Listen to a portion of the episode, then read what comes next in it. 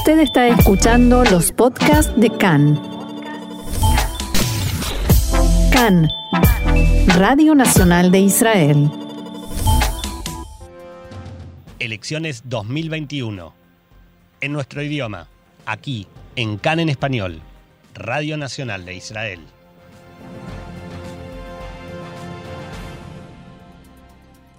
Shalom, shalom, queridos oyentes. Muy buenos días. Aquí desde los estudios de Cannes en la ciudad de Tel Aviv los saluda Roxana Levinson en una nueva transmisión, en la continuación de nuestra transmisión especial por estas elecciones a la Knesset número 24, elecciones 2021 aquí en Cannes. Radio Nacional de Israel.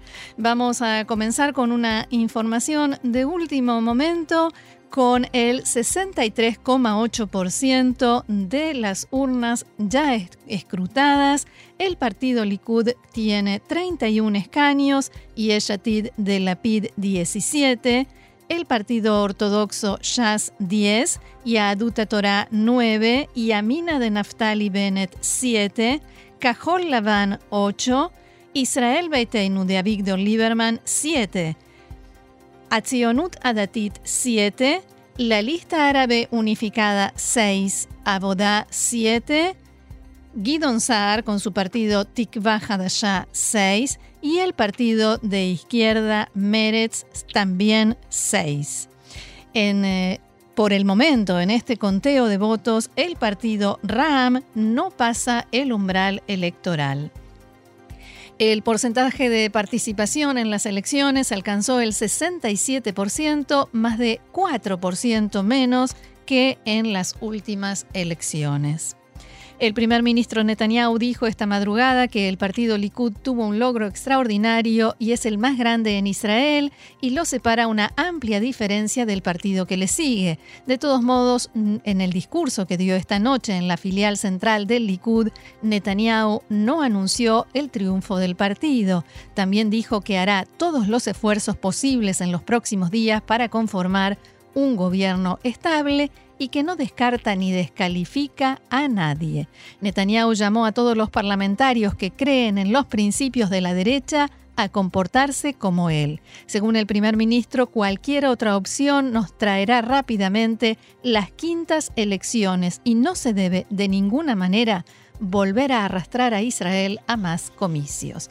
Pero para ayudarnos a comprender mejor esta situación y para ver las perspectivas que nos espera, ya está en línea con nosotros alguien que siempre nos ayuda en esto. Es docente y experto en política israelí, Jack Drasinover. Jack, shalom, buenos días y feliz fiesta de la democracia, todavía se puede decir. Shalom, Roxana, buenos días. Eh, ¿Cuál es tu interpretación de este panorama que se nos presenta en el que todo parece indicar que otra vez no hay un claro y contundente triunfo? Definitivamente, los eh, resultados de las elecciones eh, no son definitivos. Es decir, aquí hay una doble perspectiva en la que hay que analizarlo. Por un lado, eh, no es casualidad que Netanyahu no anunció un triunfo, aunque en realidad, desde el punto de vista personal, es un excelente resultado porque a pesar de toda la crisis y, económica y la pandemia, etcétera, Netanyahu llegó, aun cuando hay un descenso en los escaños con respecto a la elección anterior, a, ser el primer eh, el primer partido eh, en, la Knesset. Por otro lado, con todos los conteos no llega todavía a 61, que creo que es el criterio definitivo para establecer una victoria electoral. creo que esto es algo eh, muy importante y es quizás la conclusión más eh, eh, definitiva de lo que pudiera ser este eh, resultado electoral que todavía no es definitivo.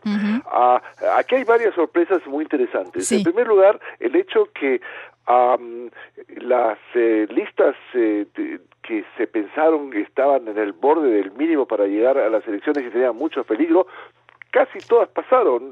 y bien.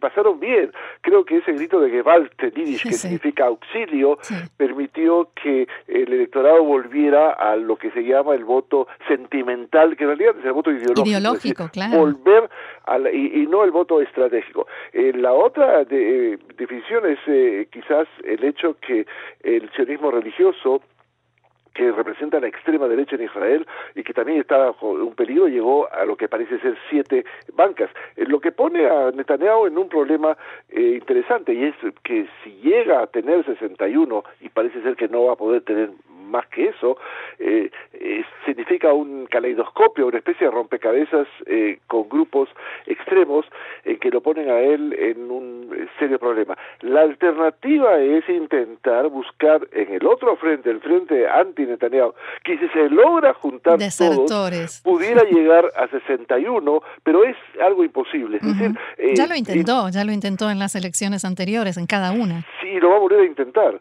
Mm. Creo que el candidato iría más dable para eso es Guidón Sar, que ayer hizo una dramática ah, confirmación de lo que dijo siempre, que no va a integrar el, gobierno de Netanyahu, pero en las presiones internas y en eso definitivamente es una especialidad de Netanyahu pudiera definir que si ustedes no quieren un gobierno eh, como el que yo planteo, la alternativa es una quinta elección. Y aquí hay algo interesante. Los que eventualmente no están interesados en la quinta elección son justamente partidos de centro izquierda que han llegado a, éxitos eh, que no pudieran pensar antes y que nadie les puede asegurar que lo puede hacer en la próxima. Eh, eh, de todos modos, me parece que la gran pregunta sigue siendo qué hará Naftali Bennett, que esta noche dijo actuaré para que el liderazgo de Israel pase del odio al amor y, demás, pero que eh, quiere un gobierno de derecha, que respete los valores y los principios de la derecha, porque un verdadero hombre de derecha no odia, sino que une. ¿Qué quiere decir eso? Eh, significa claramente que él está planteando eh, que la posibilidad que él pueda llegar a un compromiso que no incluya ser parte del gobierno de Netanyahu es casi imposible, porque aún si lo declara la base política de eh, Bennett es de extrema derecha o de derecha, si se puede plantear, y entonces no lo va a permitir eh, eh, ir a formar el grupo que impida la llegada de Netanyahu al poder. Ahora, lo que sí puede ser interesante es si el, los grupos que se oponen a Netanyahu le proponen algo interesante, vas a ser tú el primer ministro. Y sería un caso realmente interesante que con siete, aparentemente siete mandatos, alguien pueda convertirse en primer ministro. Pero para eso se requiere que todos los partidos de todo de forma extrema, tanto a la derecha como a la izquierda, que no están con Netanyahu, se unan y esto pudiera ser simplemente eh, como un solo objetivo, impedir que Netanyahu sea eh, primer ministro y eh, lograr que Bennett lo sea por un periodo determinado. Eso no impide una quinta elección. Claro, pero me, me, parece más probable del lado de Netanyahu que le llegue a ofrecer incluso la rotación, pero no el Ministerio de Justicia y el Shaked. Totalmente, y creo que, eh, pero eh, las cartas en las manos de Netanyahu se reducen cuando eh, las posibilidades es intentar buscar socios de coalición. esta es una buena pregunta, pero hay otra. ¿Qué es lo que va a ofrecer directamente a, la extrema derecha, Smutrich, a que son, creo, las personas que eventualmente le cortan el sueño a, a Netanyahu? Porque hay que tomar en consideración algo muy importante. Si bien es cierto, son elecciones internas en Israel, hay una esfera internacional en la que Netanyahu va a tener que actuar frente al gobierno de Biden, que no es el gobierno de Trump, y frente a, las, eh, a la ubicación de Israel en el mapa eh, de político internacional. Ah, además, un gobierno de 61 o 62 es un gobierno muy frágil. Muy difícil de llevar adelante. Además, perdón, Jack, eh, este tipo de, de, partidos como el de Ben Gvir y Smotrich no, no están tanto, por lo menos un personaje como Ben Gvir no entran tanto al gobierno por un puesto determinado, sino con una agenda determinada y, la quieren imponer. y es un voto totalmente ideológico y no oportunista. Y creo que este voto eh, definitivamente puede considerar que Benvir no está interesado en hacer concesiones y entonces eh, eh, tiene tiempo, sabe perfectamente que el gobierno de Netanyahu depende de él y no la inversa. Él ha estado en la oposición mucho tiempo y ya se ha formado una imagen, una perspectiva. Ahora, eh, algo que no hay que dejar de tomar en consideración es lo que está pasando en el sector árabe, que en definitiva se presentó en dos dinámicas, una la lista unificada que aparentemente de 15 va a bajar a 7 o 8 escaños y RAM, que está luchando en estas horas para pasar el mínimo eh, eh necesario para la que es entre 0 o 4, es decir, o no estar afuera. Si es que RAM logra entrar, que todavía es posible, eh, va a ser la primera vez que de alguna manera un gobierno de Netanyahu que lo quiere atraer, aunque sea en forma de un, de una, eh, un apoyo externo, eh, se tenga que basar en una lista que es una lista islámica. Y entonces esto sería algo muy interesante. Ah, Si es que, en definitiva, esto es lo que se puede llamar una bandera roja de peligro para no pocos socios en el marco de la coalición. al fin y al cabo, eh, esta dinámica eh, va a estar interesante saber si es que eh, Ram o Mansur Abbas va a pedir o exigir para un apoyo externo fuera de, la coalición, del gobierno, perdón, a, eh, concesiones Sin duda. habría que ver y si nadie da sus escaños gratuitamente. Totalmente, y entonces es, hay que saber, lo que estamos hablando aquí es cuál es el precio de la mercadería. Y entonces, y esto, y por otro lado, algo muy importante, eh, hay entre 400 y 500 votos que se llaman los votos de los sobres dobles, aquellos que votan pero se contabilizan después, que son los soldados, la marina mercante, los diplomáticos israelíes y también aquellos que están confinados por la corona y que eh, se les permitió votar pero esto va a ser contabilizado después.